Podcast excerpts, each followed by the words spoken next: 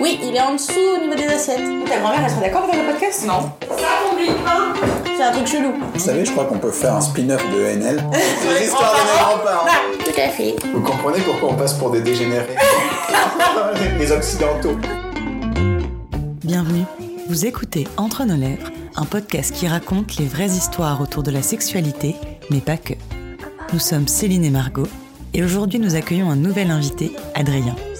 Adrien a 34 ans, et avec lui nous avons discuté des films érotiques du dimanche soir, des trois Suisses et des premiers baisers que l'on oublie, des patates au thon, de couchsurfing, du premier pas et des actes manqués, mais surtout de tolérance. Allez, c'est parti. Alors, est-ce que ça te plaît d'être un homme? C'est une très bonne question. Au vu de tout ce qu'on voit dans l'actualité aujourd'hui, j'ai envie de dire que oui, ça me plaît d'être un homme. J'ai de la chance d'être un homme, euh, ben, malheureusement par rapport aux conditions des femmes aujourd'hui. Donc voilà, c'est quelque chose qu'on se pose pas trop quand on est plus jeune. En fait, euh, on se rend pas compte de ce que ça implique. Et plus tard, euh, clairement, si quand on entend les histoires de, de ses amies féminines, notamment, j'ai ah ouais, t'es arrivé ça, ah ouais, t'as pas eu le, le même salaire ou voilà, plein de choses qui peuvent arriver, même dans la vie de tous les jours euh, en termes de de tout ce qui est ben, harcèlement, euh, etc. On le subit pas du tout. En fait, finalement, je suis chanceux d'être un homme parce que je suis, je ne subis pas ce que les femmes peuvent subir aujourd'hui. Et c'est quoi pour toi la masculinité? La masculinité aujourd'hui, je crois que ça dépend aussi beaucoup des cultures et des pays. Et puis euh, de la période aussi. hein. donc aujourd'hui, je pense que cette notion de masculinité, là, elle change un petit peu.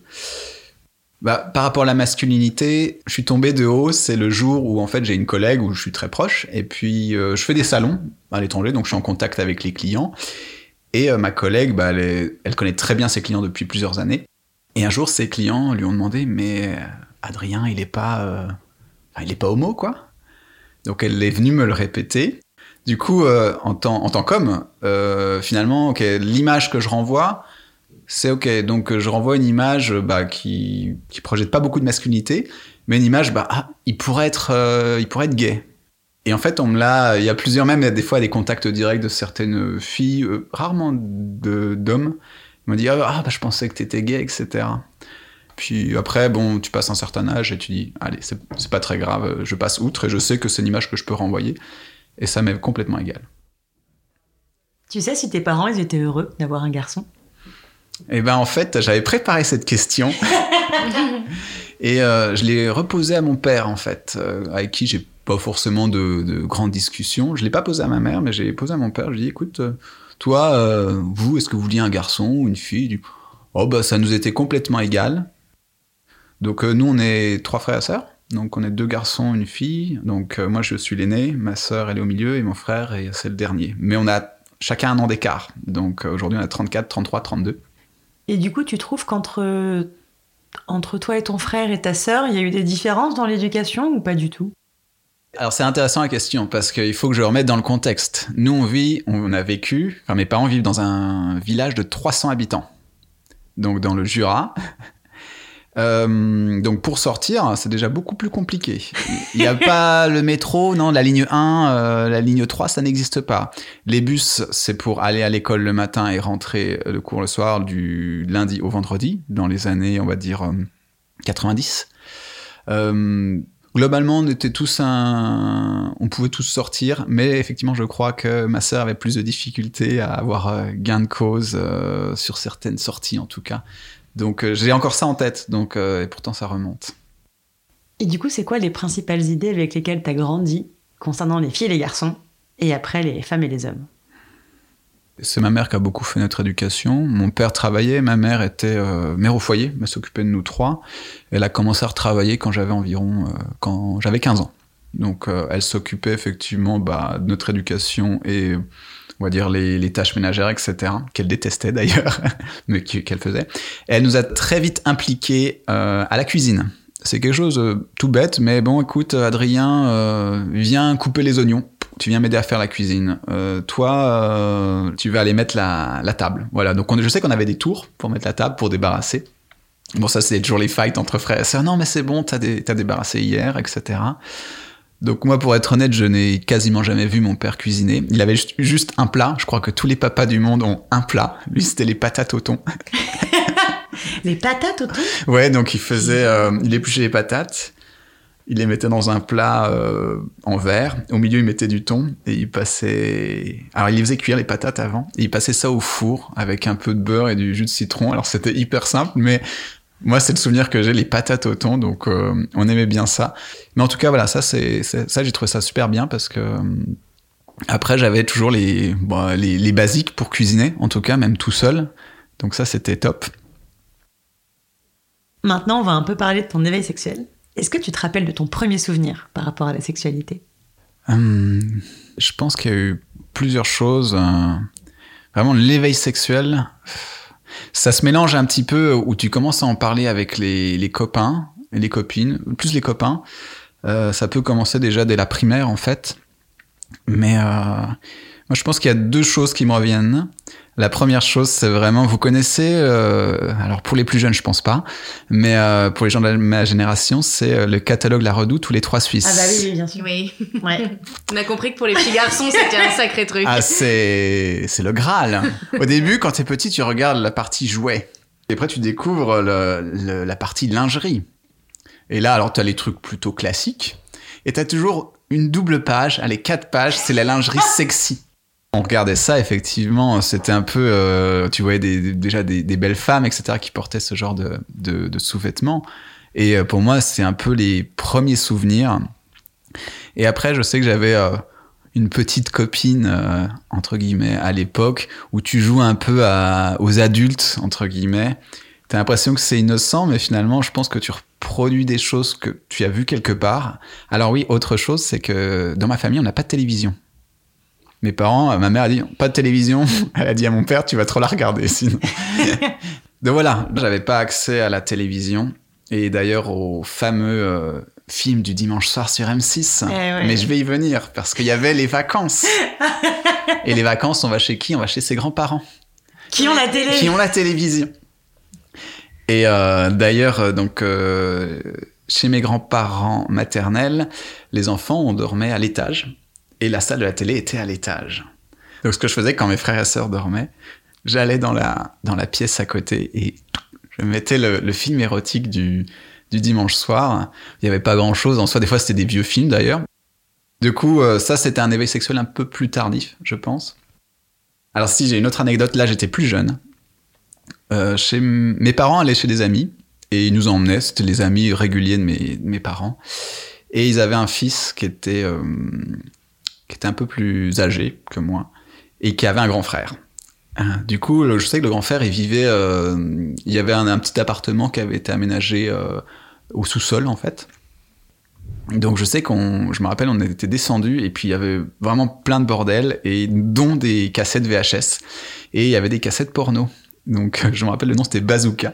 Et là, c'était un peu vraiment mon premier contact avec des images porno. Je m'en souviens même plus. Je savais ce que c'était, je pense, mais euh, j'avais jamais vu des, des images ou telles quelles en tout cas, qui étaient assez, euh, bah, assez, assez fortes quoi pour un gamin. Déjà, je me dis wow, ok, qu'est-ce que c'est?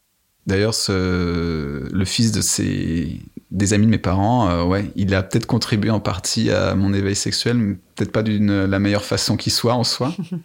Mais c'était très compliqué d'avoir accès au, au porno à l'époque. Aujourd'hui, c'est t'as ton téléphone, même les jeunes enfants, ils peuvent avoir un accès hyper facile.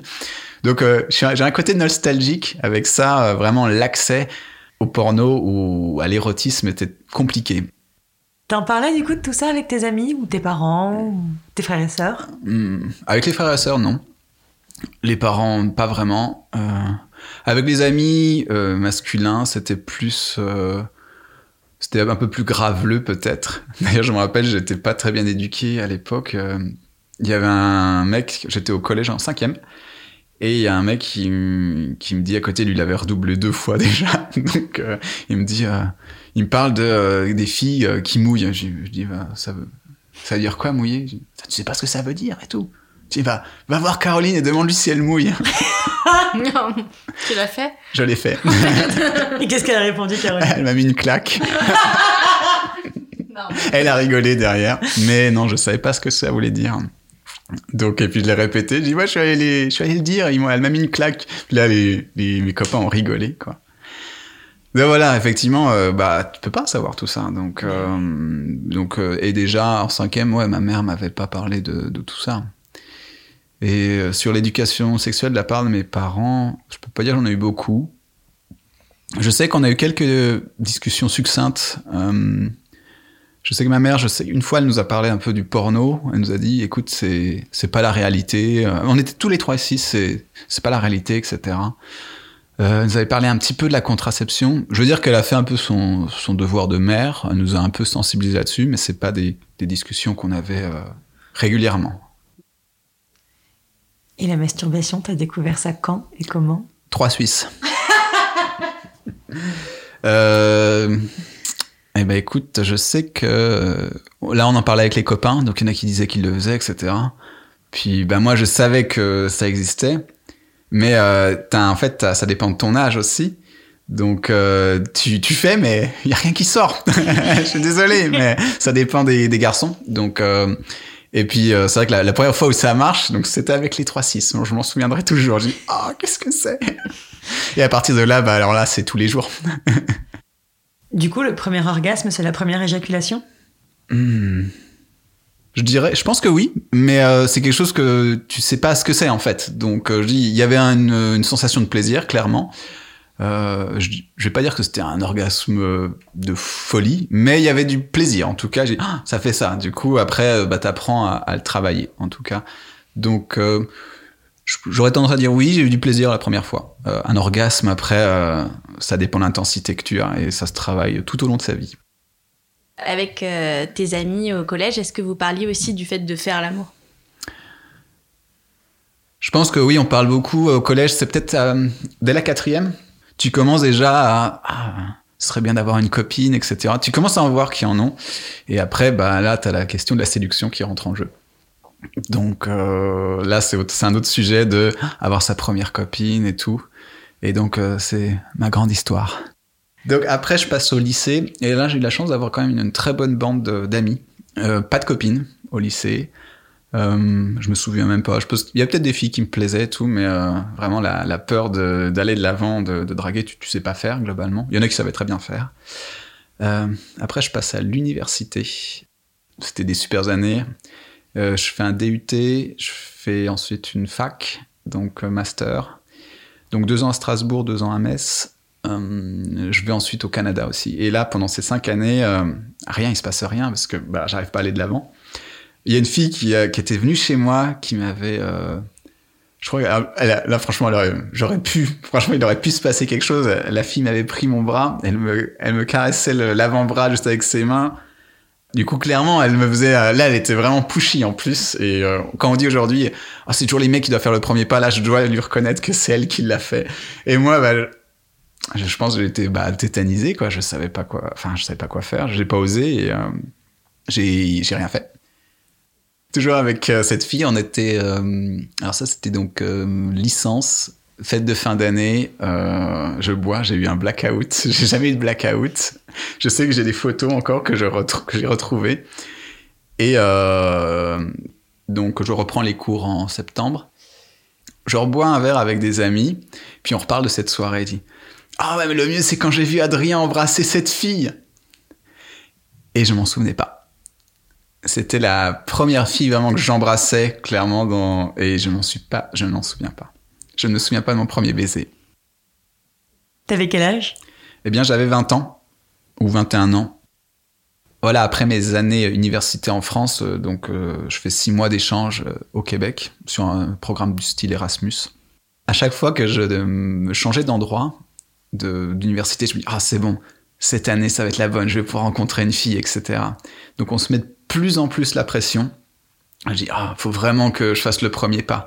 Et je me rappelle très bien d'un ami qui m'avait dit au lycée, euh, tu sais plus tu attends, plus tu te mets la pression et plus tu te dis ah c'est pas normal, euh, t'arriveras jamais à avoir une copine ou un copain, peu n'importe.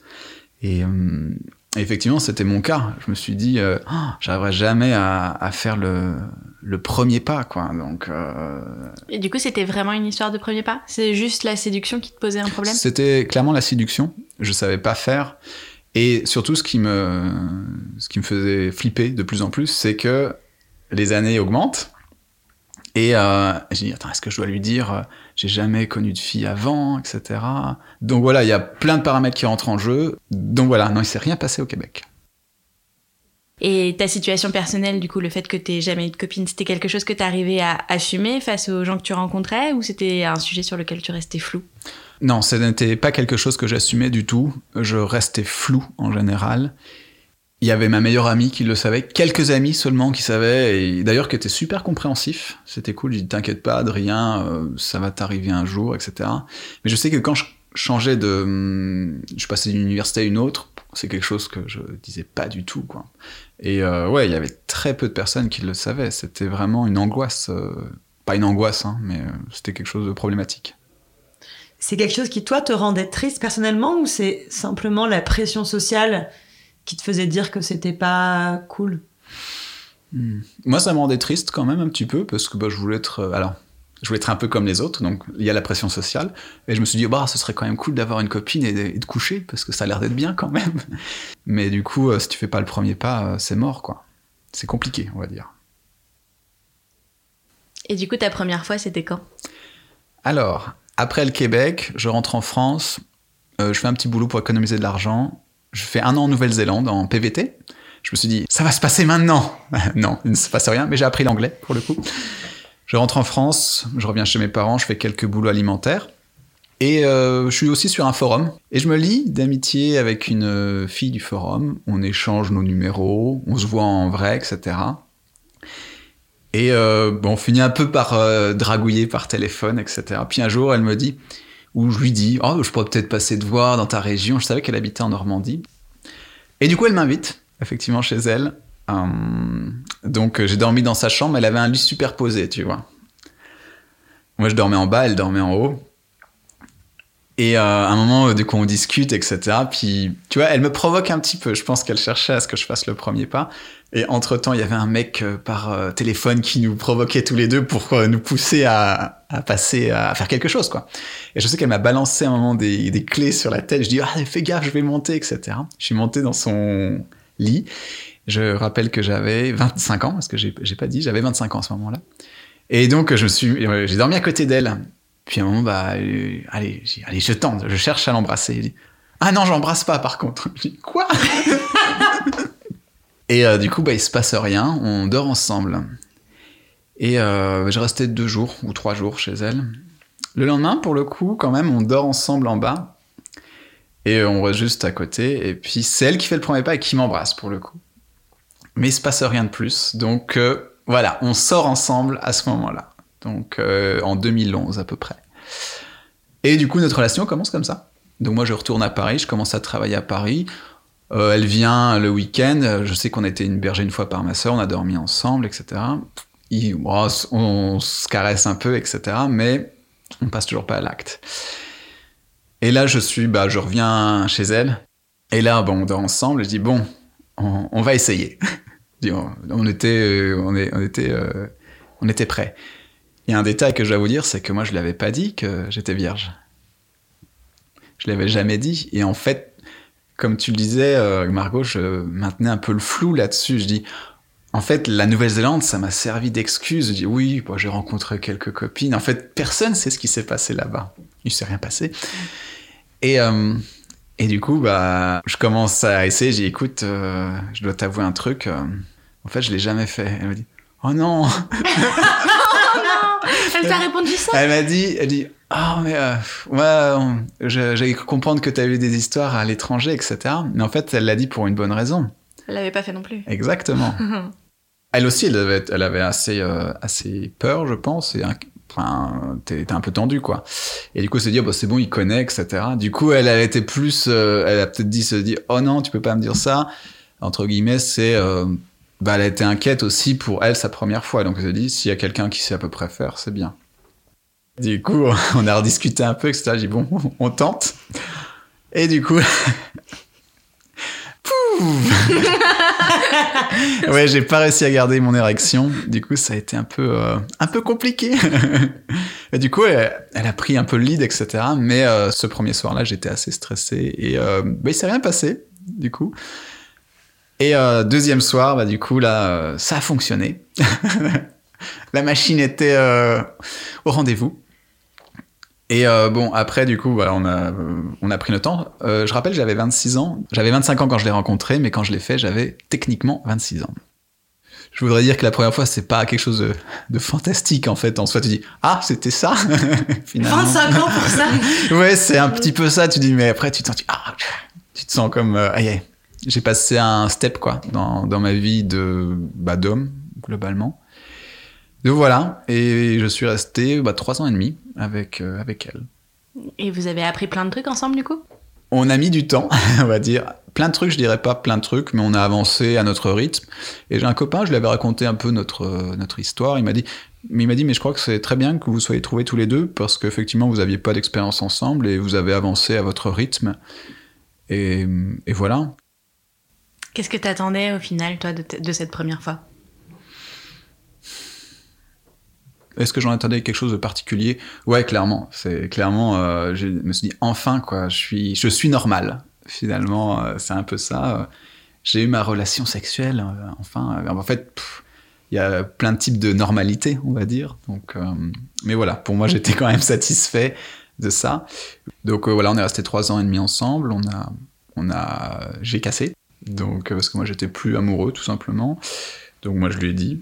Puis après, on a repris doucement contact, en tout cas. Et après, j'ai pris mon année sabbatique.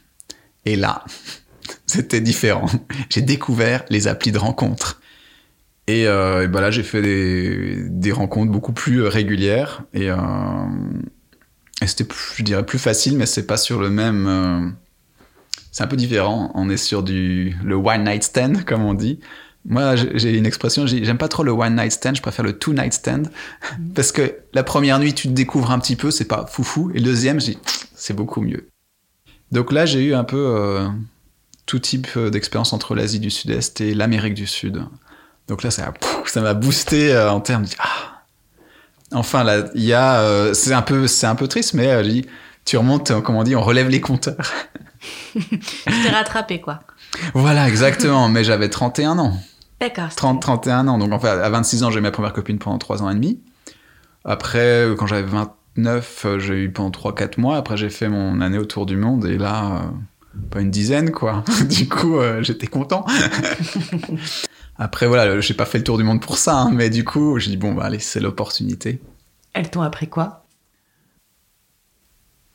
Ce que j'ai appris euh, avec mes différentes expériences, c'est que, alors moi j'avais quand même déjà, à 30 ans, tu as déjà une image euh, de la sexualité. Bon, tu as eu ta copine, tu as aussi le porno qui, mine de rien, quel que soit ton âge, t'a influencé pendant de nombreuses années. Donc tu dis, ah, on pourrait faire ça, ça et ça. Et en fait, que tu, te rends compte que back to the basic, c'est le plus simple quand même. Donc tu te dis, euh, ah, mais on pourrait tester ça ou ça, etc. Et en fait, euh, bon, finalement, c'est pas si simple. Donc, euh, elles m'ont dit, bah attends, euh, calme-toi, on va faire des choses un peu plus, euh, bah déjà en termes de sensations ou de choses comme ça, des, positions qui fonctionnent euh, mieux. Il y avait une fille qui m'a dit, attends, mets-toi comme ça, comme ça. J'ai dit, ah ouais, tiens, c'est intéressant. Donc, euh, elles m'ont appris, ouais, des, certaines, par exemple, postures, en tout cas, où tu dis, elle, elle a déjà plus de sensations, et moi aussi. Donc, d'être un peu plus patient aussi. Pour le sexe oral, par exemple, est-ce qu'elles vont te guider? Euh, Alors en fait, c'est quelque chose que je pratiquais déjà beaucoup avec euh, ma première copine. Donc euh, je me suis déjà bien entraîné là-dessus. Euh, moi, je pensais ne pas vraiment avoir beaucoup d'expérience, ce qui était le cas. Mais il y a certaines filles qui ont dit Ah, putain, euh, j'ai eu d'autres mecs avant, ils ont jamais fait ça. Ah, je me souviens d'un. J'étais avec une fille euh, philippine. Bah, je lui dis, bah, je lui propose, je dis, euh, bah écoute, je peux descendre en bas. Je dis, ah bon, etc. Elle était un peu gênée parce qu'elle dit, oh, écoute, euh, euh, nos mecs, ils font pas trop ça, quoi. Mm. Donc, je dis, bah, moi, ça me dérange pas, je kiffe ça, en fait. Donc, euh, et puis, bah, elle a adoré. Donc, il y a aussi, alors, il y a une question de culture. Du coup, la pauvre, après, t'es partie, t'es rentrée en France, tu l'as laissée seule avec le goût du cuni dans un pays où les mecs ne le font pas. Ouais, clairement. Et je dis, bah après, moi, je lui ai posé la question, mais attends, euh, toi, de ton côté, tu fais bien aussi euh, des fellations et tout. Ouais, ouais, il y a pas de souci à ce niveau-là. Mais Ah ouais. l'inverse, euh, c'est moins vrai. Hein. Pareil aussi, euh, le port du préservatif, c'est un gros sujet. hein. Il y a plein de mecs qui veulent pas le porter parce que il y a- il y a moins de moins bonnes sensations, etc. Donc t'as plein de filles qui tombent enceintes à 16, 17 ans, t'as plein de- beaucoup de single moms. Est-ce que tu as eu d'autres expériences qui t'ont euh, qui t'ont appris des choses ou qui t'ont fait grandir? Ouais. Alors dans mon voyage, quand je suis arrivé en Thaïlande, bon là j'avais déjà un peu bien pratiqué Tinder. En Thaïlande, il y a Tinder aussi, mais il y a d'autres applis, d'autres euh, sites web. Et là, tu peux choisir le genre. Donc homme, femme, trans. Donc j'ai commencé à contacter certaines femmes trans. Et j'ai été en contact avec une, une l'une d'entre elles. Puis bon, on a bien échangé, etc. Euh, des discussions plutôt euh, bah, cordiales, hein, pas du tout basées sur la sexualité en premier lieu. Je crois qu'on en a discuté un petit peu, mais pas tant que ça. Moi, ce qui m'intéressait plus, c'est de savoir euh, qui elle était, qu'est-ce qu'elle faisait, pourquoi c'était une femme trans aussi. Donc je lui ai posé plusieurs questions. J'ai appris par la suite qu'elle avait été en couple avec un, un Français pendant sept ans. Ils allaient se marier et au dernier moment, il a dit non.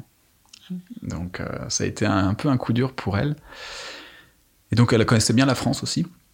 Et là, elle rentrait de France d'ailleurs. Je dis bah écoute, toi là, je suis dans cette dans cette ville, la ville où tu es. Si tu veux, je peux attendre quelques jours et on, on se voit. Et à un moment, elle m'a proposé, elle dit est-ce que tu veux qu'on fasse un FaceTime pour qu'on discute?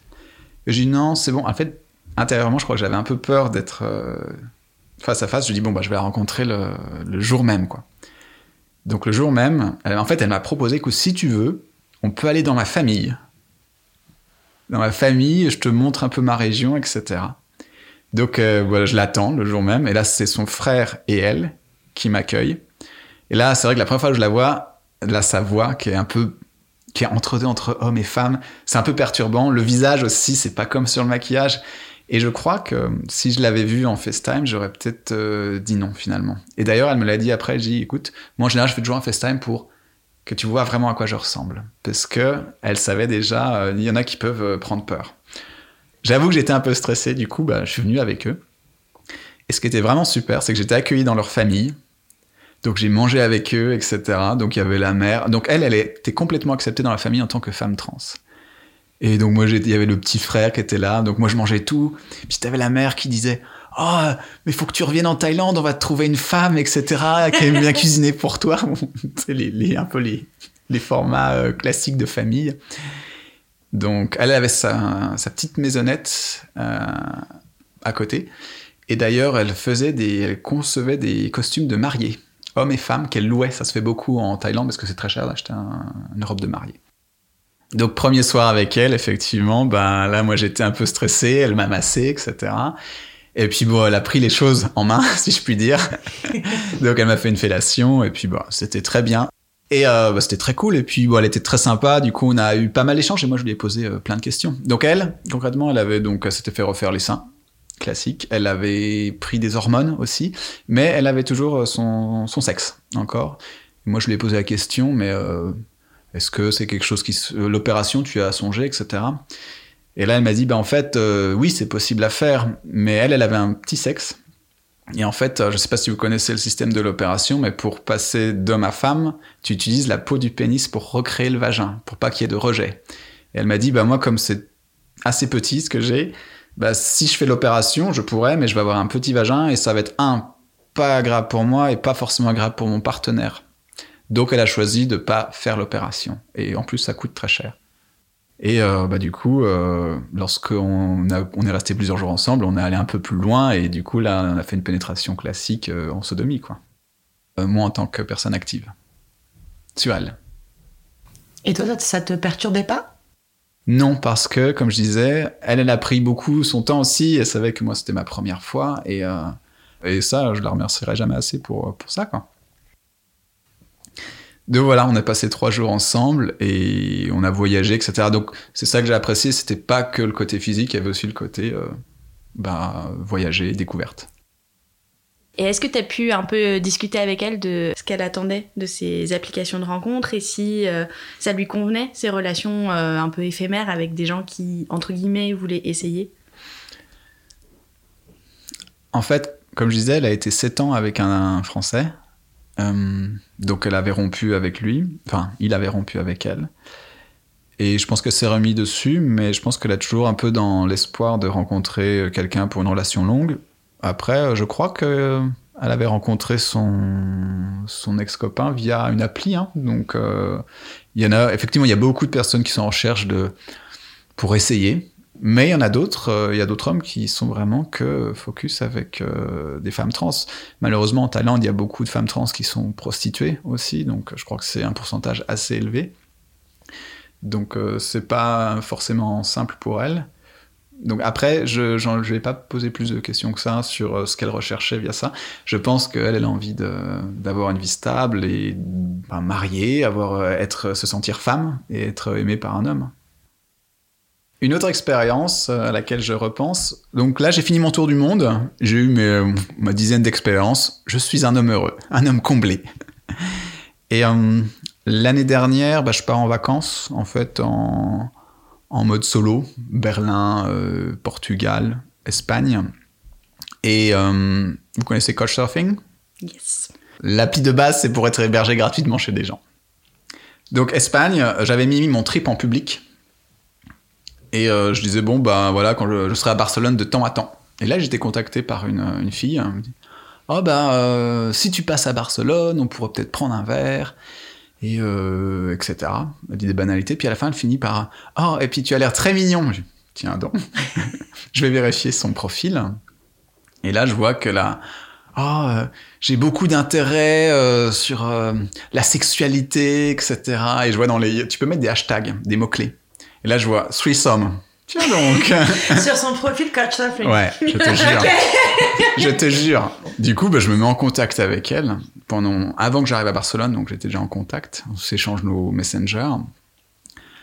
Et euh, puis bon, je commence à la brancher un petit peu, tu vois, sur, euh, sur son profil. Ah, et tu recherches des, des trucs un peu spéciaux, etc. Puis en fait, on, on en vient à discuter, ça devient de plus en plus chaud, et on a fait du sexe par téléphone, du coup avec une, avec une totale inconnue. Euh, donc voilà, échange de photos euh, assez, assez hot. Et Du coup, bon, je on, on se garde en contact. hein. On se revoit. du coup, effectivement, on continue à échanger pendant tout mon voyage. Et en fait, elle vient sur le sujet, je dis, ah bah ouais, moi, mon, mon, mon truc, c'est d'essayer de faire un plan à trois, mais avec un autre mec. J'ai dit, bon, du coup, j'étais un peu, un peu moins chaud. Et en fait, dans un de ses messages, elle m'a dit, ouais, j'ai un ami qui peut t'héberger. Je regarde son profil, bon, il a l'air sympa, etc. Et donc, euh, avec la fille, j'ai dit, et ton plan à trois, ce serait avec ce mec, euh, par hasard? Dis, Oh, il est très sympa, pourquoi pas? Bref, donc l'enchaînement fait que je me retrouve chez ce mec à dormir chez lui. Dans sa, dans sa chambre, du coup, son, son lit de place. Et euh, effectivement, donc l'idée, clairement, c'était qu'elle vienne et qu'on fasse un plan à trois, quoi. Il était en colocation, en plus, lui, donc c'était un peu particulier. Et en fait, donc je suis resté trois jours euh, chez lui. Et la meuf s'est jamais pointée.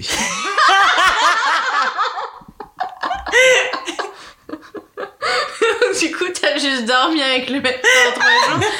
Non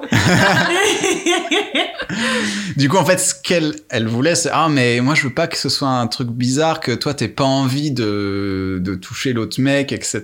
Donc, elle voulait que ce soit vraiment une union à trois, etc. Un truc très, très, très charnel, mais qui ait pas de, de moment de awkward, quoi, en anglais. Donc, dis Bon, bah, dis Bon, écoute, si t'es là, ça peut le faire. Et du coup, j'ai, bah après, j'ai fait un, travail sur moi-même. J'ai dit, bon, allez, ok, je prends ça en compte, etc. Pourquoi pas se faire sucer par un mec? Allez, ça, c'est envisageable. Du coup, à chaque fois, elle a trouvé les trois soirs de suite des excuses pour ne pas venir. Donc finalement, bah, le mec m'a sucé. Et puis après, bah, le dernier soir, on a, euh, on a couché ensemble. Du coup, voilà, j'étais aussi euh, actif. Mais même moi, tu vois, j'ai, j'ai pas réussi à terminer en fait. Donc, euh, donc voilà, c'était une expérience intéressante, mais c'était pas ce pourquoi j'avais signé. Mais du coup, comment ça t'est venu, du coup, l'envie de le faire? Enfin, même si t'avais pas le désir, t'avais quand même l'envie d'essayer. Et euh, enfin, qu'est-ce qui t'a fait te dire, allez, j'y vais? Je pense que c'est lui qui a pris un peu les devants aussi, puis du coup je l'ai laissé faire. C'était pas désagréable, mais en fait, euh, je sais pas, vous voyez quand vous êtes avec un, un mec ou enfin quelqu'un que vous désirez vraiment, là t'as l'excitation, etc. Et moi ça, bon, j'avais pas de problème euh, fonctionnel, on va dire, mais au niveau euh, émotion, c'était bon, bah, Il n'y avait rien. Donc, j'ai fait l'expérience. Je pense pas que je la referais parce que globalement, euh, bah, c'était intéressant. Mais moi, voilà, si tu me dis, ouais, tu recoucheras avec un mec, je dis, ben, non, pas spécialement. Sauf dans un, autre type de configuration ou alors pour quelqu'un pour qui t'as vraiment, euh, t'admires la personne ou qu'elle est désirable plus que par le, tu, tu dépasses le côté physique en fait. Oui, si un jour il y avait un homme qui te faisait vibrer ou ressentir un truc. Ouais, exactement, ça pourrait être envisageable. Bon, voilà, ce sera pas le cas parce que je suis en, je suis en couple. D'ailleurs, ma copine, je l'ai rencontrée via Tinder. Donc voilà, c'était un, un match Tinder. euh, euh, on a commencé à discuter. J'avais vu son profil. euh, il disait Oh, je suis là une semaine à Paris. Elle a écrit en anglais. J'ai dit, Ah, une touriste étrangère. Génial. Je commence à discuter avec elle. Ah, bah là, je suis à l'aéroport de Madrid. Je suis en route pour euh, Lima. Ah Du coup, bah, en général, c'est tu gardes pas forcément la discussion. Mais, mais elle m'a dit Mais je reviens dans 3-4 mois pour faire un mois de vacances euh, en France, enfin en Europe. Et j'ai dit, ah bon? Du coup, on a continué à converser. Et Pendant 3-4 mois, du coup? Ouais. Et quand elle est venue à Paris, enfin avant qu'elle vienne, je lui dis bah, si tu veux, j'ai une chambre d'amis dans mon appartement qu'elle n'a pas du tout utilisée. Donc, euh, puis on a eu une, bah, une relation plutôt. euh, Elle était déjà très. La relation qu'on a eue par euh, échange euh, euh, message était vraiment cool. Et en fait, j'avais organisé une petite semaine à Paris sur plein d'activités. Le jour, je travaillais, mais en soirée, bah, je l'avais emmené visiter des endroits. Puis ça, ça a bien fonctionné, ça a bien marché entre nous. Elle a continué son trip en Europe. Et puis avant qu'elle reparte à Madrid, elle m'a dit écoute, je peux repasser par Paris si tu veux. Je dis bah ouais, carrément. Elle est repassée par Paris. Et puis bah, ça a bien collé, je l'ai ramenée à l'aéroport. Puis on s'est dit bah peut-être que ça pourrait euh, marcher. Donc ça, c'était en l'année dernière, septembre 2018, octobre. Et euh, donc elle est repartie, on a continué à échanger. On n'avait pas vraiment mis de mots sur notre euh, relation, globalement. Mais je lui ai dit, bah écoute, on pourrait peut-être essayer un truc. Du coup, elle a quitté son boulot à Lima, elle a trouvé un stage d'avocat à Paris, et euh, elle est venue en mai dernier, sur un visa touriste, donc en quatre mois, puis bah, on a vécu, elle a vécu quatre mois chez moi, on a pris un mois de vacances. C'était un peu les crash tests partout. Ça a bien marché, donc là elle est repartie en septembre au, au Pérou, et là elle revient en décembre. Donc la grosse problématique, c'est un peu les, tout ce qui est visa et papier. Donc voilà. Donc il va falloir qu'on trouve. euh, elle revient très très bientôt. Et t'es amoureux? Ouais, complètement. Du coup, le, le sexe, pour toi, c'est important dans ton couple? Ouais. Voilà, ça fait euh, trois mois et demi qu'elle est pas là. Ouais, c'est super important. ouais, oui, bien sûr, ça fait. C'est une des composantes euh, du couple. Euh, Il y a des couples, ils arrivent très bien avec un amour platonique, hein, ça peut exister. Enfin, moi, je veux dire, si si je suis en couple et qu'il n'y a pas le sexe, bah c'est c'est une amie, quoi. Donc voilà, pour moi, oui, c'est une composante essentielle. Et toi d'ailleurs, comment tu t'entends avec ton corps? Est-ce que tu l'aimes? Aujourd'hui, ouais, pas de souci. Euh, T'arrives à un âge où en fait, euh, tu t'en fiches un peu euh, de à quoi tu ressembles. T'es heureux avec toi-même. Euh, mais pendant longtemps, j'ai toujours été un peu mince, frêle et pas très musclé. Du coup, c'était même en sport, j'étais pas très bon. Je pense que j'étais souvent la dernière personne qu'on choisissait dans les équipes de sport. Donc, ouais, ça a été un moment, j'ai dit, bon, bah, je suis comme ça, etc. Mais cela dit, j'ai toujours des, des remarques aujourd'hui, ou alors pas par rapport aux muscles ou quoi que ce soit. Des fois, on me dit, ah, toi, t'as pas grossi, hein, ou t'es toujours mince, etc. Et en fait, j'ai toujours ce corps-là depuis des années. Donc, euh, c'est ma morphologie, c'est tout. Mais je me suis rendu compte que autant on peut très bien faire, euh, on va peut-être remarquer quelqu'un qui est gros, on va peut-être pas lui dire en face, mais on dit Ah, il fait pas attention à lui-même, etc. Autant sur la minceur, je me rends compte que c'est un problème aussi. Ah, il est trop mince, il doit être malade, il mange pas assez. Donc voilà, et il y a, vraiment un souci à ce niveau-là sur la, la représentation du corps dans les sociétés, donc euh, même pour les hommes, vous voyez. Donc euh, voilà, moi, c'est on me l'a fait remarquer plusieurs fois que j'étais euh, trop mince. Donc je fais effectivement, je fais quoi, 59 kilos, mais voilà, c'est un poids qui est stable depuis des années. Donc voilà, mais globalement sur mon corps, oui, j'ai plus aucun souci. Je souhaiterais avoir quelques formes musculaires euh, un peu plus, mais euh, bon, c'est pas grave. Je, je m'en sortirai comme ça. Tu te montres nu facilement? Ouais, ouais, ça va. Bon, euh, pas devant tout le monde, mais euh, non, la nudité, non, c'est pas, c'est pas trop un problème. avec ma, ma copine, par exemple, il n'y a, y a pas de souci à ce niveau-là. Et t'as conscience de ton corps quand tu fais l'amour ou pas? Ouais, ouais, complètement. C'est quelque chose sur lequel j'essaye de, de me concentrer et aussi sur le corps de ma, de ma partenaire. Enfin, moi, j'essaye de d'apprendre aussi à des, bah, des nouveaux spots, etc. Donc ça, c'est quelque chose que tu explores toujours un petit peu plus euh, au fur et à mesure. Donc ouais, j'essaye de, de bien faire le, lien entre euh, le sexe et le cerveau. Et, euh, et quand ça marche, ça, ça explose. Mais ouais, ouais, j'essaye. Du mieux que je peux. Et pour reparler encore un peu de masturbation, est-ce que c'est un truc que tu pratiques souvent? Ah ouais. non, euh, moins qu'avant, clairement. Euh, là, il faut dire un truc, c'est que la libido baisse un peu quand même avec l'âge. Donc, euh, il y a aussi, bah, tu rentres de ta journée, t'es crevé, etc. Donc oui, bien sûr, c'est quelque chose que je pratique toujours, mais je pense que ça dépend aussi des, des périodes de, du mois, où des fois, t'as as une semaine, bah, t'es au taquet, et d'autres, euh, t'es claqué. Donc c'est assez variable. Euh, je sais qu'en termes de libido, euh, ma copine, elle a une plus haute libido que la mienne, par exemple. Donc, euh, donc ça peut jouer si bon, écoute, ce soir, moi, j'ai envie de dormir. donc c'est très variable. Mais oui, c'est encore quelque chose que je pratique euh, régulièrement, sans problème. Et t'en parles avec ta copine de ça? Ouais, c'est pas un souci. On est à distance en ce moment. Donc, euh, on s'échange quelques. Tiens, regarde cette vidéo, elle est vachement bien. non, non, ça, c'est. Ça, j'ai pour le coup euh, la chance d'avoir rencontré cette, euh, cette personne. On est hyper ouvert là-dessus, que ce soit ben, masturbation, pornographie, euh, sex toys. Donc, euh, et ça, là, j'avoue que je crois que j'aurais pas pu mieux tomber à ce niveau-là en termes de- d'ouverture et d'esprit et de plein de sujets. Donc euh, là où je disais effectivement la pornographie nous a, nous a influencé toute notre vie, bah là c'est quelque chose qu'on peut regarder ensemble par exemple. On le sait très bien, bon bah ça peut nous mettre dans le mood. Et, euh, voilà, c'est quelque chose qui est, euh, c'est juste, il faut voir ça comme de, l'en- de- du divertissement. Et d'ailleurs, du coup, quand tu te masturbes, est-ce que tu fais toujours appel à ces supports visuels ou pas? Souvent, mais pas tout le temps. Je me rends compte aussi que parfois, bah, le porno, c'est finalement un peu toujours la même chose. Donc, euh, du coup, euh, je laisse un peu plus place à l'imagination de temps en temps. Euh, tu dis, bon, j'ai pas envie d'ouvrir l'ordinateur. Alors, voyons voir. Réfléchissons à. Je vais imaginer dans tête un scénario. Bah, il y a ça, puis tu as aussi bah, l'audio que tu peux envoyer euh, bah, à ton- à ta partenaire ou qu'elle peut t'envoyer aussi.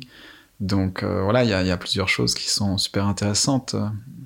Moi, j'avais envoyé une lettre, c'était notre relation à distance, épistolaire. J'avais écrit une lettre avec euh, une description de hyper hot. Et donc, comme elle, euh, elle apprend le français, elle, se débrouille bien. J'avais enregistré en audio en même temps. Donc, je lisais ma lettre avec les intonations, etc. C'est un très bon exercice, mais très difficile. J'ai dû m'y reprendre plusieurs fois. Je lui ai envoyé ça par la poste. Je lui ai donné le lien pour télécharger l'audio. Et elle a lu la lettre en écoutant l'audio en même temps. Ça, c'est le genre de truc que je- que j'aime bien faire. ouais. Des cinq sens, lequel est le plus lié à la sexualité pour toi? Comme beaucoup de mecs, je vais dire euh, la vue, mais euh, il y a le toucher, évidemment. Vue et toucher, les deux. hein. Mais la vue, c'est au niveau psychique, c'est c'est vrai que ça peut faire euh, décoller, mais le toucher beaucoup, y a, ça c'est c'est le deuxième. Et c'est quoi la sensation que tu recherches à travers l'amour? Moi, ce qui va me faire kiffer le plus, c'est quand je vais voir ma partenaire avoir son orgasme. Là, tu vois, je dis ah trop bien, j'y suis arrivé. Donc euh, tu vois l'expression de son visage et euh, voilà, c'est, une satisfaction et pour elle et pour moi aussi. Du coup, et d'ailleurs, euh, il peut tout à fait arriver qu'un échange sexuel se termine pas par un orgasme d'ailleurs. Ça m'arrive des fois, tu dis bon bah là, ce soir j'y arrive pas, je suis un peu fatigué, mais c'est pas grave, tout avant c'était bien. Donc ça va être la recherche du plaisir sans forcément euh, parvenir à l'orgasme, c'est pas très grave. Toi non plus, t'as pas forcément des orgasmes à chaque fois? Euh, c'est plus une question d'intensité. Euh, en fait, des fois, alors, je sais pas si vous en avez discuté avec des garçons, mais ce qui peut arriver, c'est que bah, vous avez, vous faites, tout, se- tout se passe bien, là, c'est en train de monter, et à un moment, tu dis, ah, faut que ça dure un peu plus longtemps. Et là, tu passes le cap où, ça, où l'orgasme allait être puissant, et ça redescend, même pour les garçons, en fait, ça peut arriver. Et là, euh, des fois, tu peux pas repartir. Et tu peux rater le coche. Donc, tu dis, t'es un peu frustré, puis après, euh, tu dis, bah, c'est pas grave, tout l'ensemble était bien. Donc, euh, en général, effectivement, euh, quand un mec éjacule, il y a un orgasme, c'est mécanique, mais l'intensité est très variable. Et des fois, euh, ou alors euh, tu l'as raté, tu dis, ah non, non, je vais attendre un peu, et là, t'éjacules, et paf, t'as pas l'orgasme. Ça peut arriver. Et c'est facile pour toi de dire ce que tu veux ou ce que tu veux pas à ta partenaire? Ouais, plutôt, on est assez. On a abordé plusieurs sujets. Elle, dit, euh, elle peut très bien me dire, bah non, moi, ça, c'est quelque chose qui m'intéresse pas et tout. Moi, j'ai dit, après, ouais, en termes d'expérience, ça peut peut-être être intéressant, qu'est-ce que tu en penses, etc. Et puis, oh, bah, pourquoi pas, etc. Mais bon, euh, ça prendra le temps qu'il faudra. Et puis, euh, si ça se fait pas, euh, c'est pas très grave parce que parce que bah on arrive à trouver toujours un moyen détourner euh, enfin les moyens qui sont nécessaires pour retrouver le plaisir. Après, je vous avoue que si on me dit ah non, moi je fais pas la fellation, j'ai ça va être un peu compliqué. Donc non, voilà, après voilà, il y a il y a des choses que que chacun souhaite euh, bah, qui trouve ça excitant dans la relation de couple ou sexuelle. Et bien, le mieux c'est de trouver la partenaire avant qui est ok avec ces différentes choses, quoi. Est-ce que parfois le sexe c'est un sujet de dispute en couple? Pas jusqu'à présent, en tout cas. Donc, euh, pour le moment, moi, j'ai juste dit que, euh, Bon, écoute, moi, je peux pas le faire tous les soirs. Donc, euh, après, c'est juste plus une question de rythme. Mais non, à ce jour, c'est pas un sujet de, de discorde du tout. C'est chouette déjà que vous puissiez en parler. Ah ouais, ouais, en fait, je pense que lors de la... On a échangé par message, etc. On avait déjà commencé à aborder des sujets comme ça, mais il s'était rien passé du tout entre nous. Donc, euh, et je voyais en fonction de la réceptivité, euh, sa récep- réceptivité, ben, que s'il y avait plein de sujets que je pourrais, dont je pourrais parler. En gros, tout ce que j'ai dit ici, elle le sait déjà. Est-ce que quand t'es amoureux, tu peux avoir envie d'autres personnes? Ouais, bien sûr. Puis après, bah, t'as ton couple derrière, et puis euh, tu peux l'évoquer ou non, d'ailleurs. Mais tant que ça reste bah, de l'ordre du fantasme, ça va. Tu passerais pas à l'action? Non, je passerai pas à l'acte parce que j'aurais trop à perdre, déjà. Et puis, on a encore bah, pas mal de choses à explorer ensemble. Donc, euh, il y a plein de, de chemins qu'on n'a pas encore empruntés. Donc, euh, j'imagine qu'il y a encore plein de choses pour nous stimuler et nous motiver. C'est important du coup pour toi la monogamie? Ouais, je dirais que oui, la monogamie est importante pour moi. Et pourquoi tu as voulu nous parler de tout ça? Qu'est-ce qui était important pour toi? Alors pourquoi je suis venu vous voir C'est parce que l'une de vos histoires, celle de la fille Alix, qui est vierge à 30 ans, a fait écho à la mienne. Comme je disais, ben, moi je suis vierge, j'étais vierge jusqu'à 26 ans. Et du coup, ça m'a beaucoup. euh, ben, j'ai eu beaucoup de pression sociale. Pas sociale, mais beaucoup de pression, juste je me la mettais tout seul. En fait, du coup, ça m'inquiétait. Je dis, ah, je l'ai toujours pas fait, je l'ai toujours pas fait. Et finalement, bah, je suis tombé sur euh, la bonne personne pour euh, passer à l'acte. Et du coup, je lui en suis très reconnaissante d'ailleurs. Et on a passé plusieurs années ensemble.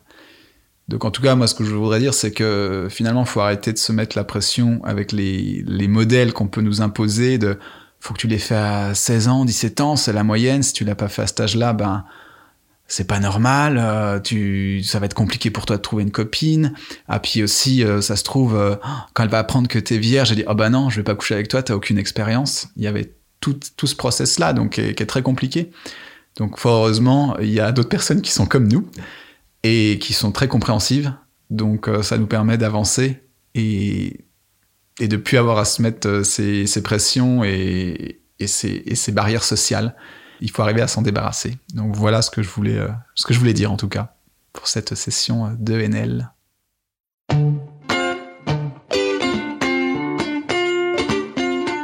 Pour ne pas rater le prochain épisode d'Entre nos lèvres, abonnez-vous à ce podcast. Vous pouvez également nous suivre sur Instagram, Facebook et Twitter, at Entre nos lèvres, ou sur notre site internet entrenoslèvres.fr où nous écrivons aussi. Et n'oubliez pas de vous inscrire à notre super newsletter. Tous les 15 jours, à l'annonce du nouvel épisode, on partage avec vous 5 chouettes recommandations. Des livres, des films, des articles, tout ce qui nous a plu ou touché ces derniers temps. Promis, c'est cool. Ah oui, et puis le montage et le mixage de cet épisode ont été faits par Claire Sarfati et la musique du générique par Martin de Bauer. Allez, à dans 15 jours.